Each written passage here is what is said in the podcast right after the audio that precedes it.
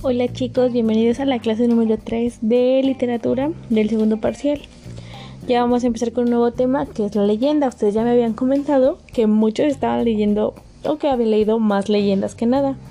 Entonces es momento de demostrarlo. Así que antes de que reproduzcan todo el, el audio, quiero que me digan que, que es una leyenda y ¿Por qué son tan interesantes las leyendas para ustedes?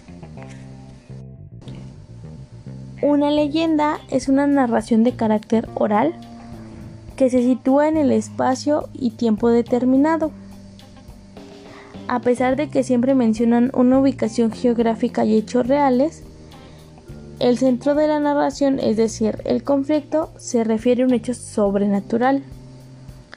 En otras palabras, la leyenda justamente le da presencia e historia a lugares naturales valorados en una cultura, montañas, lagos, monumentos, o bien ciertas áreas de, de, una ciudad o determinadas obras arquitectónicas.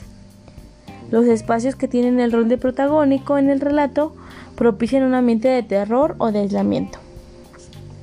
Por ejemplo, aquí en San Luis, una de las leyendas más reconocidas o más conocidas es la leyenda de Juan del Jarro.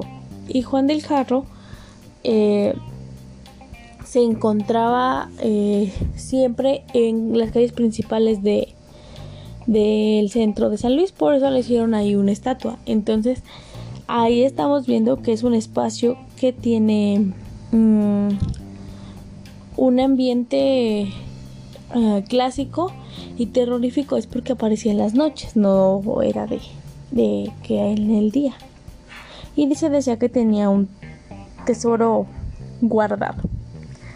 Entonces chicos, esto sería todo por hoy. La próxima clase veremos las características generales de la leyenda y pues el espacio, la estructura y todo lo que ya vimos de la fábula, veremos algunas cosas parecidas. Sale chicos, espero sus comentarios y nos vemos la próxima. Bye bye.